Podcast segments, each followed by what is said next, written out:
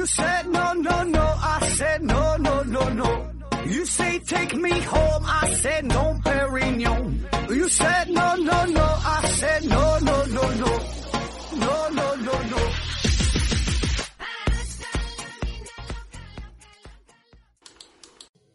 拼命探索，不计后果。欢迎您收听《思考盒子》，继续“死不了”系列。从古至今，我们对于永生的追求不曾停止。古代的帝王们为了长生不老，让这些道士们呐炼丹哈，那么最后的结果就是这个重金属超标哈，导致了中毒，反而呢是加速了死亡的过程。而这个孙悟空那是在花果山水帘洞看到了一只老猴子的死掉，然后呢就意识到了要找一个永生的法子哈。而现在呢，一些保健品呐、治疗仪呀，也好不到哪里去哈，也是频繁的忽悠这些老头老太太。那么当然这事儿呢也可以理解，这也是基于我们都想多活几年的这种想法。那么在微信、微博当中，也是各种养生的帖子泛滥，各种延年益寿的秘诀，弄得我们呢不知道到底该吃啥、该喝啥、该怎么活了哈。这些呢都是利用了我们想要这个长生不老的心理哈。在我们所熟知的自然界中，生物体都是遵循着生老病死的这种自然规律。那么长生不老，这个返老还童哈，这些呢仅仅是我们的一个梦想而已。我们人类和大多数的动物、植物一样，最终呢都免不了要有一死哈。但是呢，却真的就有一些幸运的物种，似乎呢真就能够无视时间的存在。当然哈，我说的。这些物种哈，不是娱乐圈中的什么林志颖啊、林志玲啊、林志炫哈这样的呃冻龄兄妹们，呃，不是这些不老的明星哈。咱们要说的是生物圈的事儿，比如说有一种树啊，叫这个赤果松，平均的寿命呢可以达到两千多岁。在这个美国加州哈，呃，有一种大盆地赤果松，这是目前世界上已知的寿命最长的生物。那么根据这个取样的年龄，这个年轮计算它的年龄哈，这个树的寿命啊已经有四千七百多年了。那么可能这么说你还没有啥概念哈，呃，咱们的这个夏朝哈，夏商周，夏朝大约是公元前两千年才建立的，那么到现在也就是四千多年，所以呢，这棵树啊绝对算得上是长寿了。还有一种生物哈，叫南极洲海绵，那么可能是因为。南极洲这地方温度太低了，那么这种海绵宝宝它的生长的速率那是相当慢了。呃，其中最古老的这一个个体哈，据估计有一千五百多年的历史了。那这呢就相当于在咱们的隋朝之前了哈。呃，当然这类的生物啊，其实在自然界中呢真就不算少哈。我们呢也不必一一的去列举。呃，那么今天我们就挑取其中的一个哈，好好聊一聊，因为这个玩意啊，现在是，呃，非常火哈，嗯，非常的奇葩哈，简直是个极品了。这玩意儿是啥呢？就是灯塔水母。这个水母哈，我们基本都见过哈，在这个电视里边都看到过，像一那种透明的这个八爪鱼似的哈，感觉在海边呢，偶尔呢可能也会捡到过，嗯，像个塑料袋似的哈。那么先提醒大家一下，就这玩意儿啊，很多都是有毒的，嗯，所以呢一定要注意安全哈，保护好自己。我们今天要说的这个灯塔水母，嗯，是一种小型的水母哈，很小，这个直径啊只有四到五毫米，属于呢赤泡动物门的水栖纲。这个赤泡动物门哈，以前呢叫做呃腔肠动物门，呃各种海蜇呀，还有珊瑚哈，都属于这个赤泡动物门的这个这个动物。那么这个灯塔水母为什么叫灯塔水母呢？哈，我给你三个选项哈，你看看。第一呢，是因为它先天具有趋光性，就是经常出没于这个灯塔附近，所以呢叫做灯塔水母。第二个选项呢，是因为它的外形啊看起来像个灯塔似的，所以呢叫灯塔水母。第三呢，是因为这个灯塔水母本身呢会发光，这样呢在这个夜晚呢看起来远远的就像看着一个灯塔一样，呃，因此呢而得名哈。那么给你三分钟的考虑时间哈，也可以进行场外求助，看看到底是呃这个灯塔水母的名字是怎么得来的呢？这个灯塔水母主要呢分布在加勒比地区的海域之中，呃，大概的位置呢，就是这个中美洲地区，就是古巴、牙买加那个地方一左一右哈。在这个地图上边呢，就是显示就是美国的下边这地方，就加勒比海哈，这地方咱都知道，这是盛产海盗哈，盛产世界小姐，还有这个灯塔水母。但因为这个远洋的船舶呀，在这个航行中，呃，需要排放这个压舱水哈，这样呢，就使得灯塔水母逐渐的呃遍布至世界。各地哈，这些临近的海域都有哈，嗯，甚至说到这个西班牙呀、意大利呀、呃日本的近海哈，这巴拿马地区等等吧，许多都有这个灯塔水母了。那么这个压舱水是啥哈？简单也了解一下，这压舱水就是为了保持这个船舶的平衡吧，就专门需要注入一些水，这样呢，这个呃就可以保证这个行驶的这个安全了哈。特别是在没有装载适量货物的情况下，它非常轻啊，那就得往里放点水呗。那么这个压舱水就可以保证船舶的螺旋桨吃水充足，这个动力就充分了哈，也可以将这个船舶的尾波引发的船体的震动哈降低到最低的限度，呃，然后呢维持这个推进的效率哈。当然了，这些压舱水呃也成为了这个外来海洋生物入侵的重要载体，它就将这一个地方的水带到了另外一个海域嘛。呃，这呢也是目前生物学家们所要研究的一个重要课题之一哈。那好了，这个三分钟时间到了哈。刚才那个问题的答案是第二个选项。这个灯塔水母啊，它的身体呢是呈那种老式的那种钟形哈，嗯，所以呢叫灯塔水母哈。它这个身体啊是透明的，那么我们就可以直接看到它红色的消化系统，其实呢就是一个红色的一个大胃哈，嗯，就就知道吃。所以呢，里边一个红色的胃，外边加上外边这个造型，那看起来像灯塔哈。它的这个伞形的身体，这个直径和高度啊，基本是相等的。向外突出的这一面呢，称为这个外伞面；这个凹入去的这一面呢，称为这个下伞面。这个下伞面的中间呢，有一个下垂的管儿，叫做垂唇，哈，就是嘴呗。这个伞的边缘呢，是有一圈触手哈。那它们呢，主要是以一些浮游生物啊、小的这个甲壳类呀、小的这个鱼类呀为食。那么最早关于这个灯塔水母可以永生的这个说法哈，呃，是出现在二零一零年，马和羊哈这俩人在 Nature 和 Science 上，也就是这个自然和科学杂志上发表了一篇介绍这个灯塔水母的文章。嗯，煞有介事的说哈，这个灯塔水母是一种不会死亡的动物。注意哈，这个它的这个文章呃发表这个地方是呃 Nature 和 Science 哈，这是一个杂志的这个杂志名哈，不是说自然和科学这两个世界著名的杂志分别发表的。人家这个杂志名就叫 Nature 和 Nature and Science 哈，你看这名起的也是没谁了哈。那么此文一出。顿时呢，就引起了国内外媒体的广泛关注，特别是全球的读者还有这个网民们哈，对此呢是呃大感兴趣。那么咱都是看热闹不怕事儿大呀，一听有这么好玩的生物，自然的这个点击点击量就上去了。那么加上近些年来这个媒体的炒作哈，都是赚流量这个赚眼球呗。呃，一些网友也是推波助澜的跟帖哈，那么就导致最近网络上。呃，流传着这个灯塔水母可以返老还童、可以长生不老的这些讨论。那么这个奇妙的过程哈，它这个演变的过程到底是咋回事呢？这事儿到底是真的吗？哈，是否具备这个科学性呢？咱们听段音乐再说。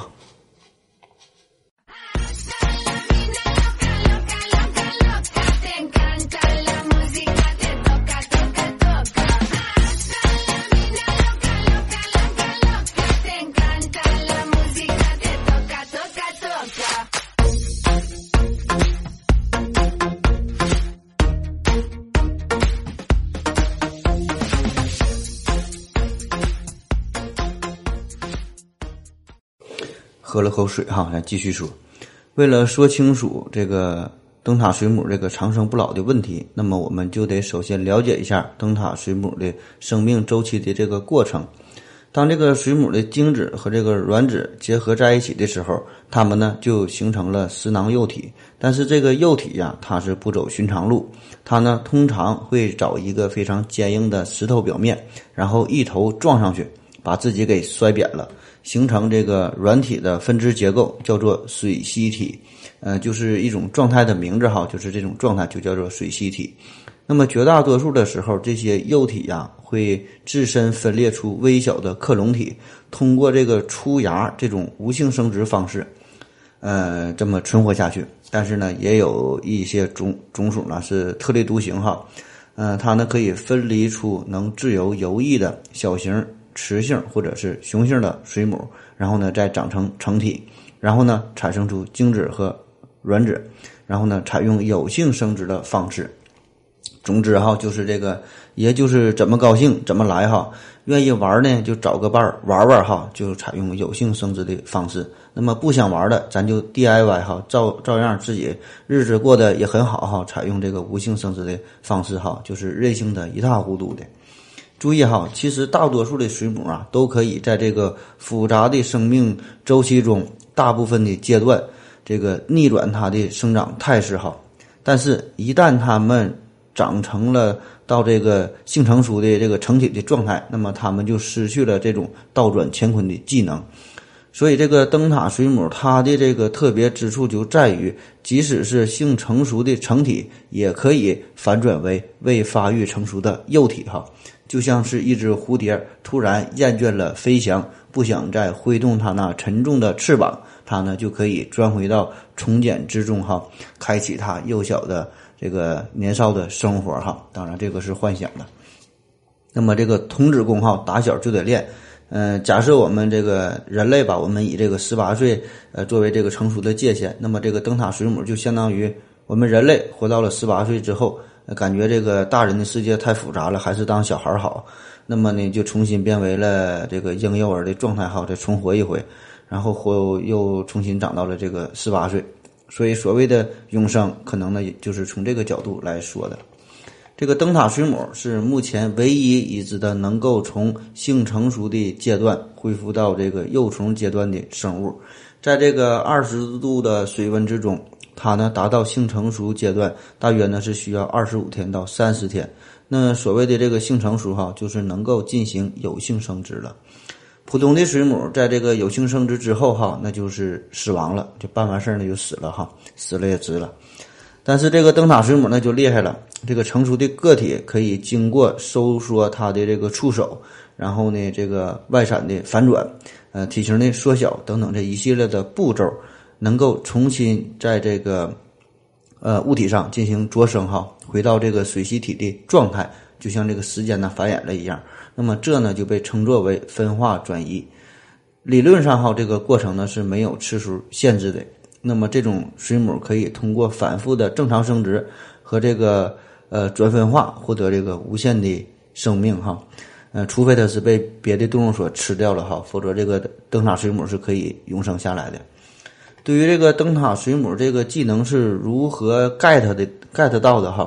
那我也只是整理了一下我能找到的资料哈，当然我也没见过灯塔水母，更没养过灯塔水母，这个真假咱就不知道了哈。这个世界如此喧嚣，真相何其稀少哈，咱就是看个热闹呗。通俗的讲啊，这个灯塔水母的无性繁殖的形式跟这个水螅差不多，毕竟它们都是这个刺泡动物门的哈。也就是说，在这个性成熟后，在一定的条件之下，这个灯塔水母有重新变为水螅型的这个能力。嗯，也就是说，这个灯塔水母理论上理论上可以做到永生嘛？其实呢，就是不断重复无性繁殖的这个过程哈。就你想一想，这个无性繁殖哈，虽说可以永生，但是让你过这个无性的生活哈，你乐意吗？所以现实中这个生物体啊，还是更倾向于有性繁殖的。这呢更有利于种群的多样性的进化，因此这个无性繁殖仅仅是在这个恶劣的条件之下的一种自我保护的方式。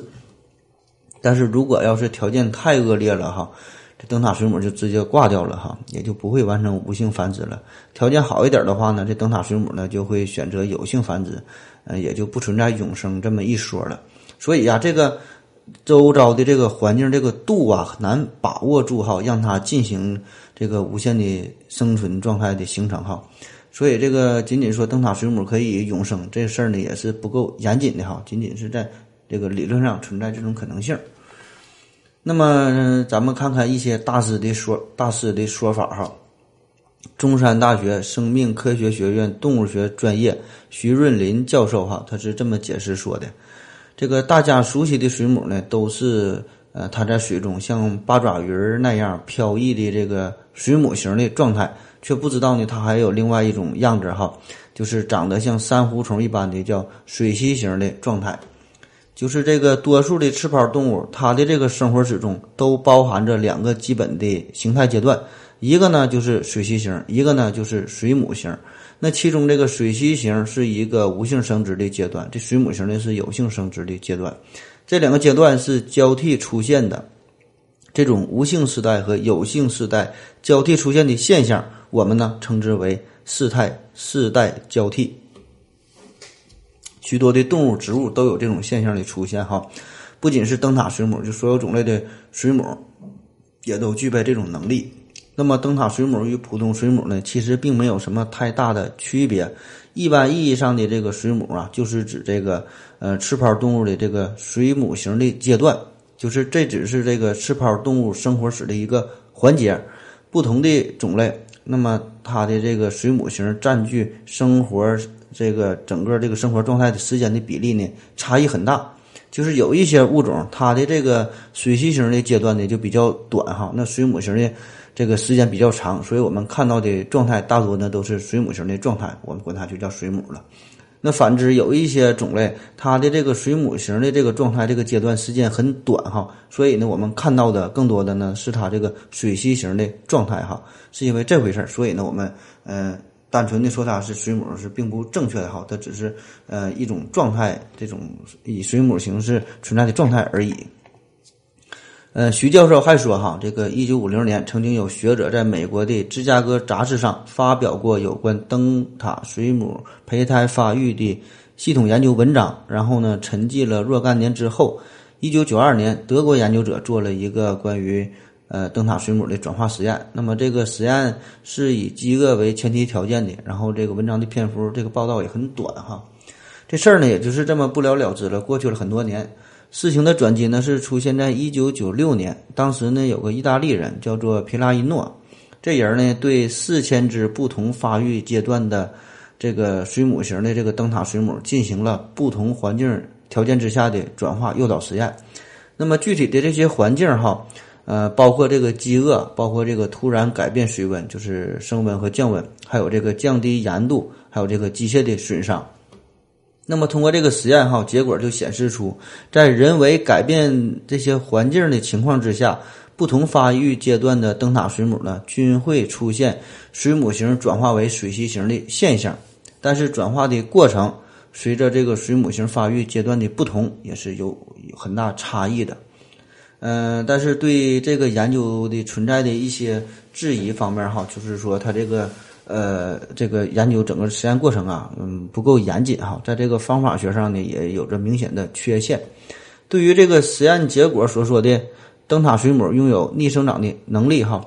这个徐教授提出了一个非常重要的质疑，就是说呀，这个实验只表明灯塔水母的生命形式仅仅完成了一次这种转换。而不是说可以自由的从一种状态转化到另外一种状态，所以呢，这还不能叫做长生不老哈。这长生不老的说法啊，或许只是基于一个不严谨的科学实验，以讹传讹的这个，并不符合真正事实的这一种结论。这徐教授就指出，光靠这个实验结果，事实上呢，并不能推断灯塔水母具备逆生长的能力，因为很多这个实验研究的条件，在这个现实中呢是不存在的。或者说呢，这些条件的改变也不像实验室里那样剧烈哈，安排的那么恰当。因此呢，我们不能将这个实验室里的研究结果哈，通过这个研究结果就简单的下下结论哈，把它呢放在这个呃自然界之中。此外哈，网上还广为流传着一些说法，比如说啊，说把这个灯塔水母切开之后，那么它能在二十四小时之内变成两条水吸虫哈，七十二小时之后就能重新的长出触角。就算是把它打碎了哈，打碎了，那只要它的这个细胞完整哈，它还能变成一嗯一条水吸虫哈，就是放这个呃这个搅拌机里边也没事哈，只要不放这破壁机里，可能呢它还能生存下去哈，生命非常的强大，因为它可以保持着这个基因的再生嘛，那就能延续它的生命哈。那么对于这个事儿，这个徐教授的解释说，这个低等动物的自我修复和这个再生能力啊是非常普遍存在的，呃，也有很多很多种方式，特别是这种等级越低的，那么这种能力呢就越强哈。比如说这个扁形动物，这个涡虫哈，通过这个切割手术，它呢就会长出很多奇怪的样子。这个蚯蚓呐，这咱们小时候。呃，都玩过哈，也做过这个实验哈，就把这个蚯蚓从中间这个切两半了哈，然后呢，过几天呢，这俩都活的都挺好。嗯，但是这些事儿呢，在我们高等动物身上呢，这种能力啊，就是一点点的下降，甚至消失了。如果人类哈缺了一个胳膊，缺了一个腿儿哈，那估计就不太可能再长出来了。这个低等动物的自我修复机制与目前学术界呃很多关注。呃，脊柱动物的干细胞的这个机能的研究实验呢，有可能呢存在一定的相通性，但是具体的根源、具体的问题哈，这呢还是现在在这个研究之中哈。目前这个机制呢还是不是特别清楚哈。那我们都听过哈，这个干细胞哈，一种捐献干细胞嘛。干细胞这玩意儿挺厉害的哈，就是一种呃多潜能的细胞，因为还没有充分的分化嘛，呃，尚不是成熟的细胞哈。所以呢，它就具有再生成为各种组织、各种器官的这种潜在的可能性。所以，一种生物哈，它呢要是想要不死的话，那么这种动物呢，就得是出于自我克隆的目的，就得携带这种强大的干细胞哈。那么这样一来呢，就可以达到永生了。嗯，而这个我们的这个有性繁殖哈，那么最大的一个弊端哈，就是呢，我们这是一张通往这个死亡的单程票哈，嗯，不太可能呢再生了。宾夕法尼亚大学的一个研究员叫做米列塔，他呢也有类似的观点。他就说呀，这个灯塔水母的逆生长，呃，是有条件的，就是说，只有当他们遭遇饥饿呀、物理性损伤啊等等一些非常突发的危机的这种情况之下呢，才会出现这种情况。这时候啊，这灯塔水母呢就会把自己转换成为像这个水滴一样的一个呃泡囊的这种形式。然后呢，从这个泡囊再继续发展成为这个水母的原始状态，哈，就是一个水螅群。那么，据这个国家地理报道，在这个过程中，这个灯塔水母全身的细胞都可以进行转化，其中这个肌肉细胞哈就可以转化成为神经元细胞，或者是精子，或者是卵子哈。通过无性繁殖，那么这一个水螅群就可以再次生长哈，成为几百个，几乎和以前。嗯，这个成年的灯塔水母 DNA 一模一样的这个水母了。那么通过这个重生的过程，一只水母可能就会变成几百个一模一样的水母。那么这也就解释了为什么世界嗯各个海洋之中哈都充满着这个基因排列几乎是一模一样的灯塔水母了。总之啊，这个灯塔水母的这一重生的过程哈，就是一个无性繁殖的过程而已哈。可以说它的本体呀已经是死亡了哈。所以这种以讹传讹这个事儿哈，这个说的也并不是生物学上认为的这种永生。但是也有这个不同的声音哈。这个是来自于日本京都大学的水生物学家，叫做嗯新久保田。那么他的实验就宣称哈，说在短短的两年时间里。灯塔水母呢，可以经历，呃，十多次这个返老还童的过程哈。那么新久保田教授就希望通过生物工程的技术，对这个灯塔水母的这个细胞进行研究和培育，尽快呢破解这个细胞之谜哈。也许吧，在不久的将来，科学家们就可以把这个水母细胞的这些特性哈应用到这个人类细胞之中哈。这样呢，就可以帮助我们人类实现真正的长生不老的梦想哈。但是对于这个事儿啊，我感觉还有很长的路要走哈。好了，再进一段音乐。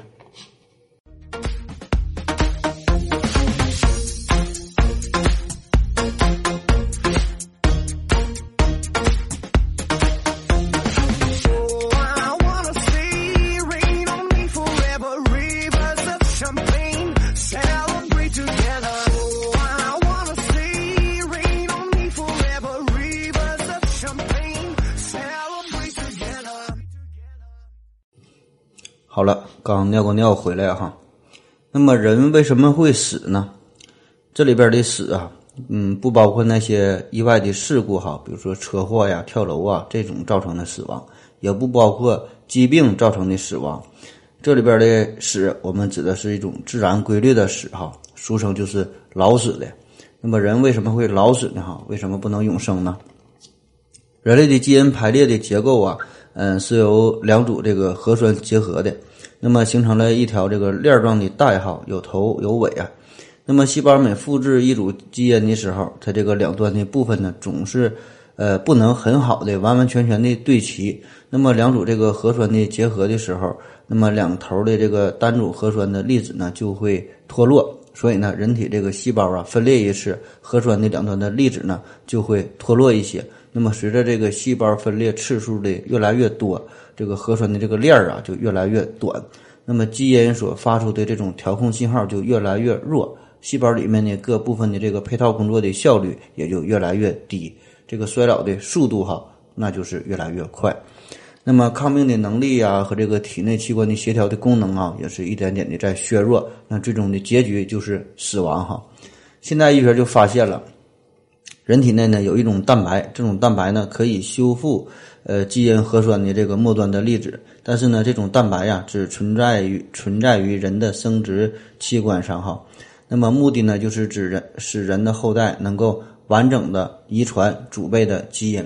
但是若人体所需要的各种营养非常的充足，呃，使得人体细胞的各种这个蛋白酶呀、各种这个活性因子哈，非常的活跃的话，那么在这个细胞分裂的时候，这个末端的核酸的粒子的结合呢，也会相对的更准确一些。这样呢，脱落下来的粒子呢就会少一些，人的寿命呢可能呢也就会相应的延长一点。那么这里说一个有趣的事儿哈，就是呃结肠芽孢杆菌哈，它呢是拥有一种特殊的环状 DNA，所以说所以说理论上呢它是可以永生的，因为这个真核细胞嘛，每分裂一次这个端粒都会缩短嘛。这个结肠芽孢杆菌它呢有这个环形的 DNA，那因为没有这个末端，所以呢就不会有 DNA 端粒缩短的问题，这样呢就可以无穷无尽的分裂下去哈。呃，而且呢它能够完全一样的。把这个 DNA 啊复制下去，遗传给它的后代哈。那么这里我可以举一个十分不恰当的例子哈，在出名的一休里边有一集讲了这样一个故事，说呀一个官员借口这个将军要打猎，然后呢就压迫老百姓，那老百姓受不了了，就要想要一起来告状，但是这个将军大人呢有一个规矩，就是说你们如果集体控告官员的话，这个官员。呃，确实呢，可能被免职，但是呢，你们这些人里边哈，就算是说的这个事儿是实情，那么带头的这个人也要被杀掉哈，叫枪打出头鸟嘛。那么这事儿咋办呢？一休呢就想了一个非常好的主意，就是呢把这些村民想要上告的这些人的名字写在了一个雨伞上边儿哈。那么这个雨伞是一个圈儿啊，就一个圆形的排列，这样呢就看不出来谁是带头的人哈，谁是第一个。第一个这个出来起刺儿的这个人，那么这样呢也就不会被杀掉了哈。最近关于这个网络整顿这事儿不挺火嘛？就说这个这个群主哈，呃，责任呢非常的大哈。群里有人发像小黄视频哈，这个群主呢就要负连带的责任。那么，嗯，由此呢我也想了一个办法哈，就是可以把这个这个群呐变成一个圆形的一一种排列方式，然后呢可以再加上一个插件儿，就每天呢换一个群主哈。每天换一个群主，大伙儿的责任呢可以分担下去，都一样的哈。说到这个端粒与这个长生不老，在这个呃美洲哈，美洲有一种龙虾，它呢绝对算得上一种是一种神级般的存在了。可以说呢，理论理论上哈，它呢又是生物学上的不死猪。这个染色体的端粒越短，这个寿命就越短嘛。但是这个美洲龙虾呢，可以用一种端粒酶来维持它的端粒的长度。以此呢，就可以避免这个端粒端粒的这个缩短了。一九九八年有有一份研究报告就指出了，这种酶在它们的每一块这个肌肤之中哈都能找到。这个美洲龙虾，它的这个细胞在常态之下显然呢就是不会衰老的，但呢这也只是生物学上的概念罢了。在这个美食圈哈，那又是另外一回事儿了。当然，在这个哺乳动物中哈。呃，也有携带着这个染色体端粒酶的哈，就是在人体身上，它们呢就会活跃的生存在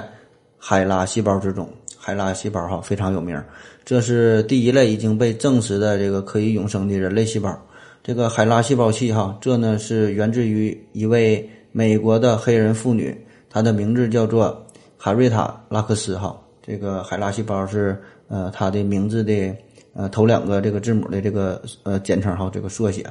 呃来自于它的这个宫颈癌细胞的细胞器。那么一位外科医生从他的这个肿瘤上就取下了这个组织样本，并在这个实验室中呢进行了培养。那么这名美国妇女她呢是死于一九五一年哈，死于这个癌症嘛。那么此后哈，这个细胞器呢，就是不断的进行着培养哈，一直到现在，还是呢这个生生长的非常好。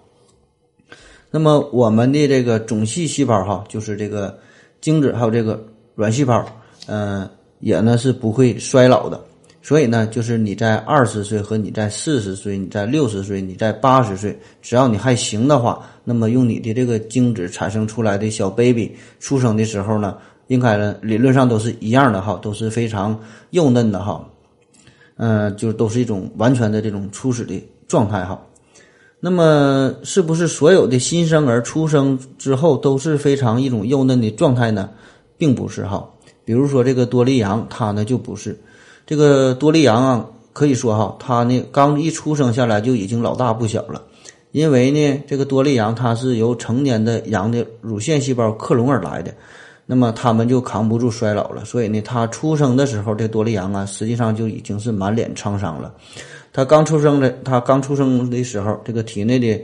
这个端粒酶哈，它呢就已经实在是太短了，以至于呢，它就衰老的比不起那些不经克隆的同龄的羊哈，他呢就是要死得更快哈。呃，最终呢是在他大好韶华的时候，六岁就一命呜呼了哈。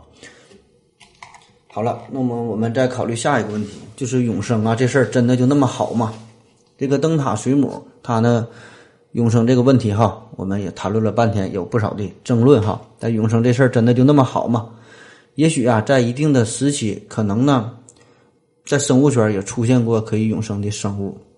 但是呢，随着这个物种的进化呀，这种生存模式最终呢，就还是被淘汰了，因为这个永生啊。我们能够考虑得到的，就是它得有一个大的前提，就是这个周围的环境啊，必须相对的稳定。永生生物呢，不能实现自我的进化哈，它只能保持着目前的状态。但是随着环境的改变，永生生物适应不了新的环境，那么它只能是大量的死亡。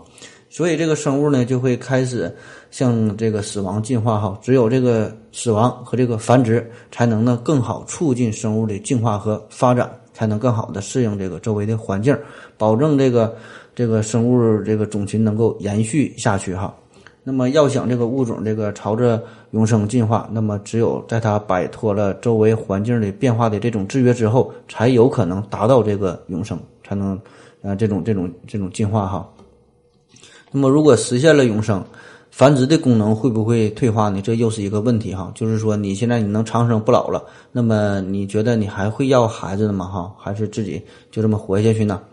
如果这个繁殖功能退化了，那么这个物种呢就无法继续延续了哈。就是到你这代就打住了哈。那么最终的结果呢，无无可避免的可能还是要走向灭亡哈，因为会有意外的情况出现了，你还是不可能永远的活下去。所以，对于我们每一个个体来说吧，我们都向往着永生，感觉呢永生是个好事儿。但是呢，对于一个种群这一个整体来说，这永生呢并不见得是最好的，呃，一种生存状态，一种呢这个生物进化的模式。那么，永生对于一对于一个这个物种来说哈，也没有什么优势哈。由于这个个体呀无法这个自然死亡，那如果没有天敌或者是这个自然灾害的情况之下，那么这个数量呢必然呢会。呃，无穷的这个放大下去哈，那么随着时间的推移，这些物种就会塞满这个很小的一个区域，那么这个物种间的这个竞争就会呢越来越剧烈哈，最终必然会由于这个资源呢大大的减少，跟不上了呗，那么最后呢物种还是嗯要走向灭亡的，延续不下去哈。所以如果咱们要是还没准备好进行这个外太空移民哈，或者是有足够的资源能够维持我们的生命下去，维持我们的生命延续下去，那么实际上这个永生啊，对于这个生物体来讲，可能呢并没有什么现实的意义哈。我们只要能把这个遗传物质传给你的后代，那就算完成任务了哈。嗯，好了，说了这么多哈，到底什么是永生呢？还是没说明白哈，大伙儿自己合计去吧。嗯，要让我们要让我想到的一个事儿哈，就是这个特修斯之船的问题。就算能永生了，这个特修斯之船还是原来的特修斯之船嘛？最后再推荐两部电影吧，一个呢叫做《时光尽头的恋人》，一个叫做《时光尽头的恋人》哈，《时光尽头的恋人》。另外一个呢叫《这个男人来自地球》，这个男人来自地球，这个男人来自地球。神龟虽寿，犹有竟时；腾蛇乘雾，终为土灰。老骥伏枥，志在千里；烈士暮年。壮心不已，盈缩之期不但在天，养怡之福可得永年。幸甚至哉，歌以咏志。谢谢大家，再见。